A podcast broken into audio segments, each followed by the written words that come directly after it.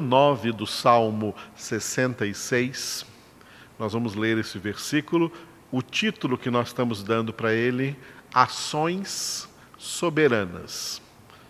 Você pode perceber que a soberania de Deus é um dos grandes temas em toda a Escritura e também de uma maneira particular, como nós vemos aqui, percorrendo todo o livro dos Salmos. Né? E a soberania de Deus se manifesta de várias maneiras. Uma dessas maneiras, a soberania de Deus se manifesta em todas as suas ações. Todas as ações de Deus são ações soberanas. E entre essas ações, estas agora citadas neste versículo de número 9. O que preserva com vida a nossa alma e não permite que nos resvalem os pés. Você está vendo que esse versículo começa com reticências, porque ele está ligado diretamente ao versículo 8, que nós lemos ontem. Bendizei, ó povos, o nosso Deus, fazei ouvir a voz do seu louvor. Bendizei o nosso Deus, quem é o nosso Deus? É o que preserva com vida a nossa alma e não permite que nos resvalem os pés. Entre todas as ações soberanas de Deus está essa ação de preservação da nossa alma e de não permitir que nos resvalem os pés. Muito bem, vamos ver a parte A e a parte B desse versículo.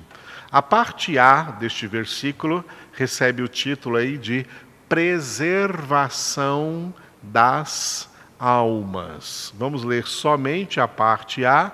O que preserva, Deus é aquele que preserva com vida a nossa alma. O que preserva com vida a nossa alma.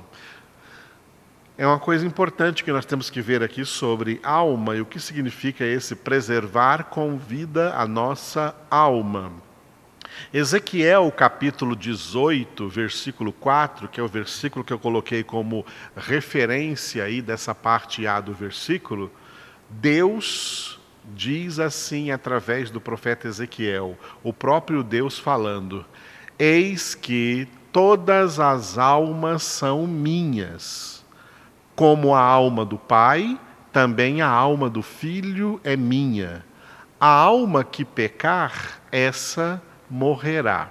Bom, esse texto aí de Ezequiel 18 está dentro daquele contexto de que os pais comeram uvas verdes e os dentes dos filhos se embotaram. Aquele texto que, que acontece com os pais vai refletir lá nos filhos. E Deus está falando que não, nesse versículo, que cada um é responsável, nesse contexto, Deus está falando que cada um é responsável pelas suas próprias atitudes. A alma que pecar, essa morrerá. Se o pai pecar, ele que morre, e não o filho. Se o filho pecar, ele que morre, não o pai. Ok? Mas quem comanda soberanamente todas as almas é Deus, por quê? Eu coloquei de outra cor aí neste, neste versículo, e grifei almas, né, sublinhei almas. Deus declara: todas as almas são minhas. A alma é uma parte tremenda da criação de Deus. Quando Deus criou o homem, diz em Gênesis capítulo 2, versículo 7, que Deus soprou nas narinas do homem o sopro de vida e o homem passou a ser alma vivente. Você pode conferir em Gênesis 2:7. Todo homem é alma vivente. O que significa alma vivente? Significa exatamente o que nós lemos na parte A do versículo 9 do Salmo 66, que Deus preserva com vida toda alma. A alma foi criada por Deus para ser imortal, ou seja, para ser preservada com vida. A alma não morre. A morte física não é a morte da alma. A morte física é a separação temporária que ocorre entre alma e corpo. Quando a alma deixa o corpo, o corpo morre. O corpo é o que volta ao pó, como diz a Escritura: Tu és pó e ao pó retornarás. Se refere ao corpo, tá? ao corpo, não à alma. A alma não morre. O corpo é mortal, a alma é imortal. Por quê? Porque Deus faz isso que está aqui no Salmo 66, 9. Ele preserva com vida toda a alma. Todas as almas, como está escrito, como Deus disse em Ezequiel 18, 4, todas as almas pertencem a Deus. São propriedade de Deus, bom, em primeiro lugar, porque elas também fazem parte daquela propriedade geral de Deus, que nós lemos em no Salmo 20, 24, versículo 1. Salmo 24, 1. Do Senhor é a terra e tudo que nela contém, o mundo inteiro e todos os que nele habitam. Tudo quanto Deus criou é dele. Ele é o dono, ele é o dono de tudo quanto ele criou Portanto, ele é o dono de todas as pessoas, de todos os seres humanos, e ele é dono de todas as almas, de cada alma humana, a alma de cada pessoa, todas as almas são dele, e ele declara isso aqui em Ezequiel: todas as almas são minhas. E o que ele faz com todas essas almas, Salmo 66, 9, ele as preserva com vida. Essa vida aqui não significa necessariamente vida para salvação, mas pode também significar vida, e com certeza significa vida para condenação, porque as almas dos condenados também são preservadas com vida. As, elas continuam sendo almas imortais e que vão, portanto, viver no estado de eterna condenação. No estado de eterna condenação, essas almas permanecem vivas, como as almas que vão para o estado de salvação, as pessoas que vão para o estado de salvação, suas almas permanecem vivas. Ok? Então, a vida aqui não é apenas aquele sentido de vida eterna, vida eterna como definição de salvação, mas vida preservada por Deus, tanto em estado de eterna salvação como de estado em estado de eterna condenação. Porque esse foi o propósito de Deus ao criar cada alma. Cada alma representa é, na alma da pessoa, tá? é na alma de cada pessoa que está impressa a sua personalidade. Cada pessoa é única. Eu sou uma pessoa única. Eu sou esse único Edivaldo que você está vendo e ouvindo aí, tá? Você é uma pessoa única. Não existe outra. Tá? Não existe outra. É aquele ditado popular: Deus fez e jogou a forma fora. Não há nada, nenhuma pessoa é semelhante a outra, nem gêmeos ou trigêmeos. Tá? Podem ter similaridades físicas, mas cada um é uma pessoa diferente. E um dos elementos que faz com que cada um seja uma pessoa única é a alma de cada um. A alma é onde está né, impressa a personalidade de cada um. A alma humana é chamada na Bíblia de duas, de duas, por duas comparações, duas metáforas, duas figuras de linguagem. A alma na Bíblia é chamada de coração e de carne. Tá? Coração e carne. E como a alma, ou seja, a própria personalidade da pessoa, foi a mais atingida em cheio pelo pecado, foi a mais corrompida pelo pecado, Jeremias, Deus disse através do profeta Jeremias, capítulo 17, versículo 9: Enganoso é o coração mais do que todas as coisas e desesperadamente corrupto. Quem o conhecerá? Esse coração aí é alma, tá? Não é coração aqui, coração, esse órgão físico que bombeia sangue para o nosso corpo. É uma linguagem metafórica, tá? Uma linguagem metafórica. O homem é uma é alma vivente. A alma do homem é o coração da sua existência. Sem alma não há vida. Tá? A alma, a alma vivente, o homem precisa dessa alma. Sem alma ele não existiria. Sem alma ele não seria uma pessoa. O que faz de cada um ser uma pessoa é a sua alma. É na sua alma que está impressa a sua personalidade. E essa alma que é chamada na Bíblia de coração, em Jeremias 17, 9 diz que por causa do pecado é desesperadamente, um coração desesperadamente corrupto, uma alma desesperadamente corrupta. Ela também é chamada de carne. Por exemplo, Jesus diz em Mateus, Mateus 26, 41, Vigiai e orai para que não entreis em tentação.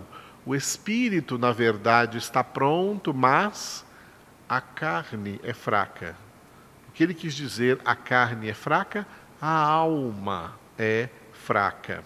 A alma é tendenciosa ao erro, a alma é tendenciosa ao pecado, porque ela foi fortemente marcada pelo pecado, né?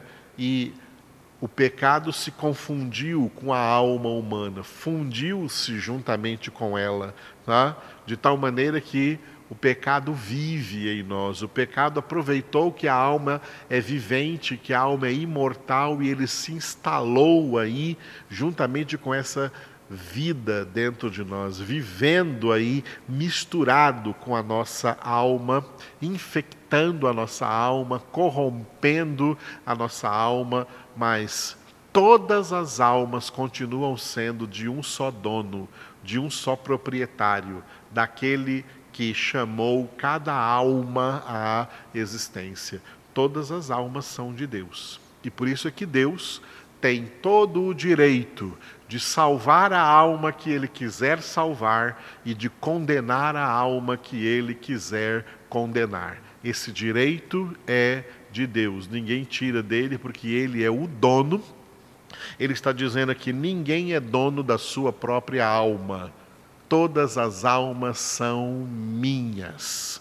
Deus é o dono de todas as almas. E é Deus quem opera nessas almas como Ele quiser, ou usando de misericórdia, ou endurecendo-as por meio da corrupção natural do seu próprio pecado, para que seja manifesta nessas pessoas condenadas a justa ira de Deus, o justo juízo de Deus contra o pecado do homem e contra o homem pecador. E enquanto ele mesmo escolhe aqueles que ele quis tirar dessa condenação para purificar essas almas, santificar essas almas, lavar essas almas, tornar essas almas santas. Todas as almas são de Deus ele escolheu aquelas que ele quer santificar e aquelas que ele não vai santificar, ele vai usar com elas também com da sua justiça, do, aplicando, impetrando sobre elas o seu justo juízo de condenação. Paulo, numa linguagem metafórica, em Romanos capítulo 9, chamou de vasos. Vasos para ira, vasos para misericórdia vasos para ira, almas que vão experimentar a justa ira de Deus na condenação, porque isso é plano de Deus, demonstrar a sua justa ira. A ira de Deus é justa contra o pecado, porque o pecado é abominável aos olhos de Deus. Mas Deus também escolheu pessoas para serem vasos de misericórdia, dos quais Ele vai retirar de dentro desses vasos toda a condenação, todo o pecado porque ele os escolheu em Cristo Jesus para serem santos e irrepreensíveis diante de seus olhos. Ontem eu falei de administração, ou melhor, na sexta-feira, na nossa aula de, do seminário, falei sobre a, a forma como Deus administra todas as coisas. Deus administra tudo o que é dele, e se todas as almas pertencem a Deus, Deus administra muito bem sobre todas as almas. As almas pertencem a Deus. A sua alma é a sua personalidade. É por isso que, numa linguagem mais da psicologia, uma linguagem mais científica, a alma é chamada de ego ou de eu. É o seu eu, tá? O seu eu, a sua personalidade é a sua alma, tá? Formada de quê? Da mente, das emoções e da vontade. E nós que somos de Deus, fomos libertos do estado de condenação para o estado de salvação, para que nesse estado de salvação a nossa alma seja santificada, seja purificada pelo processo da santificação que foi definido também como a cruz aquela cruz que Jesus disse em Mateus 16, 24: Se alguém quer me seguir, negue a si mesmo, tome a sua cruz e siga-me. Para que essa cruz? Paulo explicou em Gálatas 5, 24: Os que são de Cristo Jesus crucificaram a carne, carne é alma, crucificaram a alma, a sua própria alma crucificaram a sua própria carne com suas paixões e concupiscências. Qual é a cruz que crucifica a nossa alma? A cruz de Cristo foi de madeira porque foi para crucificar o corpo. Aqui não é para crucificar o corpo, mas para crucificar a alma. Então, uma cruz de madeira nos serve. Essa cruz ali é uma metáfora, uma linguagem, uma linguagem analógica, tá? uma analogia, uma comparação. Essa cruz que crucifica a alma é a cruz da obediência, por meio da qual nós obedecemos a palavra de Deus que nos ordena sede santos, porque o Senhor vosso Deus é santo. Fomos salvos para ser santos. E para chegar à perfeição, à perfeita santidade, temos que percorrer essa carreira de santificação, sem a qual ninguém verá o Senhor, e essa santificação acontece aonde? Na nossa alma. O corpo é mortal, mas ele vai ressuscitar e será ressuscitado. Corpo dos justos, e tanto o corpo dos justos como o corpo dos ímpios. Todo corpo sepultado, todo corpo que voltou ao pó, voltará do pó nas ressurreições. A primeira ressurreição, a ressurreição dos salvos para irem para a glória de Deus com seu corpo, alma e espírito. Mas a segunda ressurreição, no fim do milênio, será a ressurreição dos ímpios, que também ressuscitarão e seus corpos né, estarão novamente unidos às suas almas para serem lançados de corpo e alma no lago de fogo e de enxofre, onde haverá choro e ranger de dentes, estado de eterna condenação. Porque Deus fará isso com todas as almas, salvação e condenação para quem Ele quiser, porque Ele tem todo o direito de fazê-lo, porque, como diz neste versículo, Todas as almas são minhas, diz o Senhor. Aleluia. A sua alma não é sua. A sua personalidade não é sua. Você não tem direitos sobre a sua personalidade. Você não tem direitos sobre a sua alma. Quem tem é Deus. Deus tem todo o direito sobre suas almas. Os filhos de Deus que reconhecem isso se rendem a Deus de corpo e alma. Sabe o que significa se render? Se render significa, entre outras coisas, desistir. Eu desisto de comandar sobre a minha vida, porque eu reconheço que a minha vida não é minha, a minha vida é do Senhor. Eu me rendo a Ti, Senhor, para que o Senhor, só o Senhor, mande na minha vida. Então, olha como importante a primeira parte desse versículo 9 do Salmo 66 para entendermos como que Deus preserva com vida cada alma, porque todas as almas pertencem a Ele. A parte B do versículo 9 do Salmo 66, o título é Permissões Divinas. Tem coisas que Deus permite e tem coisas que Deus não permite, tá? Coisas que Deus permite que aconteçam e coisas que Deus não permite que aconteçam. Tá? As coisas que Deus permite que aconteçam, nós já as conhecemos porque elas acontecem. Mas nada acontece sem a permissão divina. E uma das coisas que não acontece é o que diz aqui na parte B do versículo que Deus não permite que nos resvalem os pés, tá? Deus não permite que nos resvalem os pés. Eu coloquei de outra cor aí o verbo permitir e não permite que nos resvalem, não permite que nos resvalem os pés. Bom, se aquele primeiro versículo oh, desculpe, a primeira parte do versículo se referiu de uma maneira geral a todas as almas. Deus é quem preserva com vida todas as almas. Tá?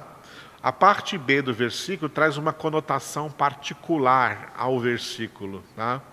Traz uma conotação particular ao versículo, que é o cuidado de Deus para com, especialmente, as almas que lhe pertencem pela salvação.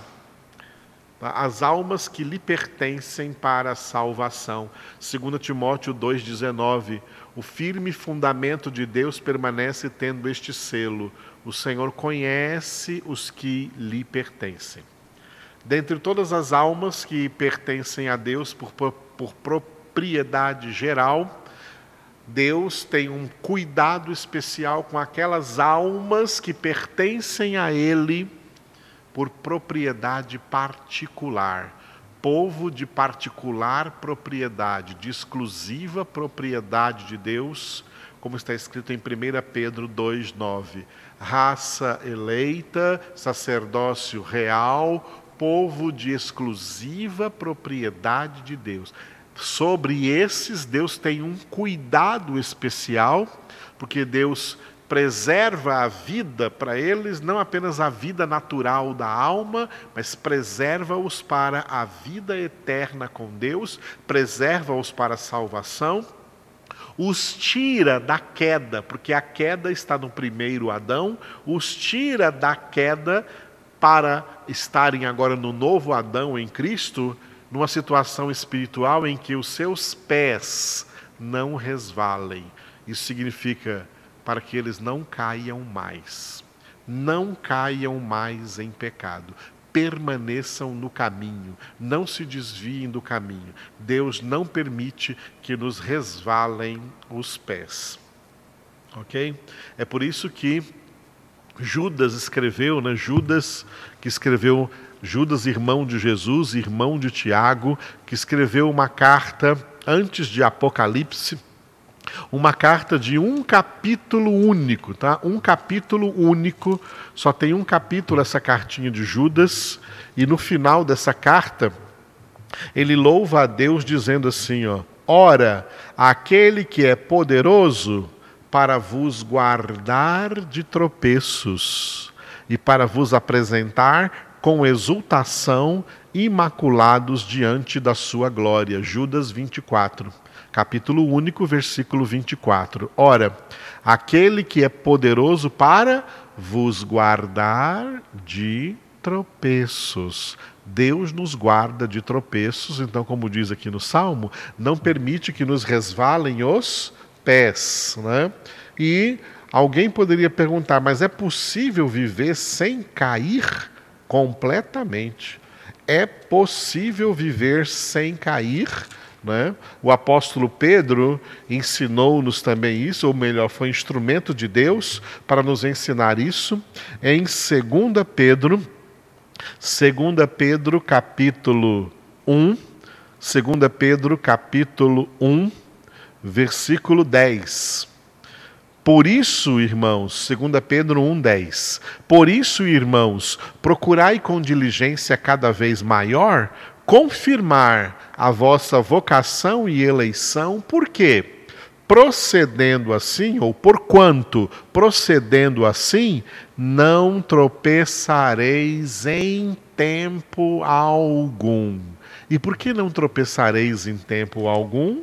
Porque Deus não permite que nos resvalem os pés, mesmo diante de tentações que nós temos que enfrentar. Por isso que Jesus nos ensinou a orar: não nos deixes cair em tentação, mas livra-nos do mal.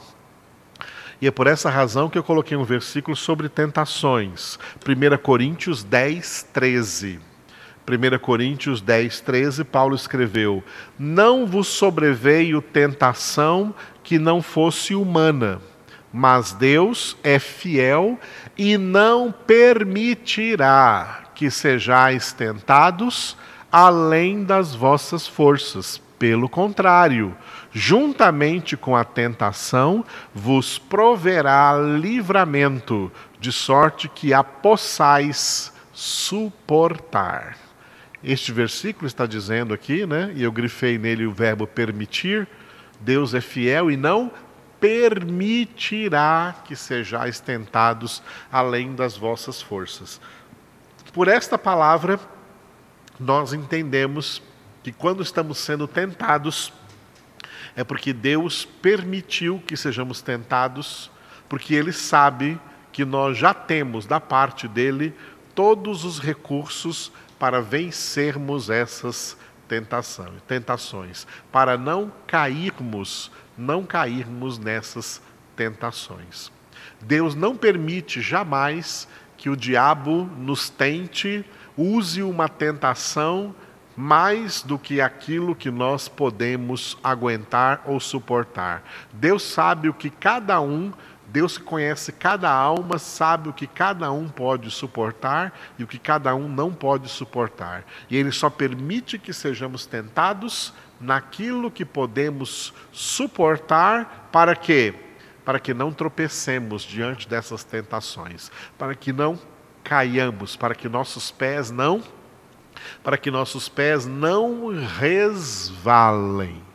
Às vezes chega até perto de resvalar foi o que disse Asaf no Salmo de número 73, né? um salmo que nós ainda vamos chegar. Eu passei por ele agora há pouco tempo atrás com vocês, né? na, na leitura direta dos Salmos. Salmo 73, né? Asaf confessou assim no versículo, no versículo 2: Quanto a mim, porém, quase me resvalaram os pés por pouco faltou para que se desviassem os meus passos. Asaf está contando aqui que, né, pouco faltou assim, quase resvalaram os pés. Por que não resvalaram?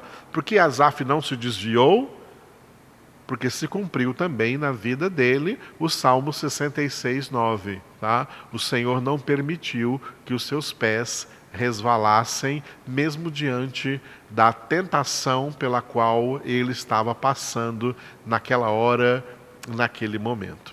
Ok? Deus não permitirá. Então, dentro das suas ações soberanas, Deus está agindo o tempo inteiro para não permitir que nossos pés resvalem. Deus está agindo todo o tempo para não permitir que haja desvios do caminho nas vidas dos seus filhos, que os seus filhos permaneçam, permaneçam no caminho, permaneçam em Cristo. O Senhor cuida de nós. É claro, e nós vimos nesses textos todos que eu li para vocês, nós vimos que existe um aspecto importante nesses textos, aspecto que, aspectos que nós chamamos de responsabilidade pessoal. Não é porque Deus está nos guardando de resvalarem nossos pés, não permitindo que resvalem os nossos pés, que nós podemos então nos arriscar em terrenos escorregadios, nos arriscar em coisas pelas quais nós poderemos cair. Jesus disse, por isso, o texto que eu já citei agora mesmo aqui de Mateus 26, 41. Vigiai e orai para que não entreis em tentação. Ok? De vez em quando eu explico para vocês que tem dois tipos de tentações. Essa tentação que você está vendo aqui em 1 Coríntios 10, 13, que são tentações que vêm a nós, porque Deus permite que elas venham. E Deus só permite que venham a nós tentações que nós podemos suportar. Nenhuma tentação sobre-humana, mas tentações que nós podemos suportar e vencer. Mas Jesus falou de outro tipo de tentação em Mateus 26, 41. Ele falou em tentações que nós entramos nelas. Não são tentações que vêm a nós, é tentações que nós vamos a elas. Quando ele disse: vigiai e orai para que vocês mesmos não entrem com seus próprios pés, não entrem em tentação. Vigiai e orai para que não entreis em tentação. Quando Jesus ensinou a orar em Mateus 6, não nos deixes cair em tentação, está falando dessas tentações que Paulo também está falando aqui em 1 Coríntios 10, 13. Que uma das armas para vencê-la é a oração. Oramos a todo tempo, Pai, não nos deixes cair nessas tentações, porque essas tentações que vêm a nós são tentações que nós podemos vencer. Mas se você, com seus próprios pés, buscar uma tentação, pode ser que você entre numa tentação que não possa vencer. E pode até ser que tenha uma queda fatal. Todas as quedas machucam. De algumas quedas, as pessoas podem ser restauradas, mas existem quedas fatais quedas das quais não haverá mais restauração e como disse a Bíblia acerca de Esaú, irmão de Jacó, não encontrou lugar de arrependimento, mesmo que com lágrimas tivesse procurado. Queda definitiva, queda sem conserto, sem restauração. Por isso Jesus disse, ó, vigiai e orai. Porque não é porque o Senhor não permite que nos resvalem os pés, que nós podemos sair por aí arriscando-nos e andando em terrenos escorregadios, procurando tentações. Não precisa procurar tentações, elas virão a você, mas Deus só permitirá que elas venham quando você tiver graça suficiente de Deus, força suficiente de Deus, conhecimento, maturidade para suportar e vencer, como está escrito aí neste 1 Coríntios 10, 13. Deus vos proverá livramento de sorte que possais suportar toda tentação. Bem compreendido então? Então, dentro das ações soberanas de Deus, ele preserva toda a alma com vida e especialmente vida eterna para as almas dos seus filhos, e nas suas ações soberanas, ele não permite que nossos pés resvalem. Não permite que nós tropecemos, que nós caiamos, mas que nós nos mantenhamos de pé e sejamos encontrados na volta de Jesus, como Paulo disse, de pé e não caídos, vestidos e não despidos. É nesse sentido que nós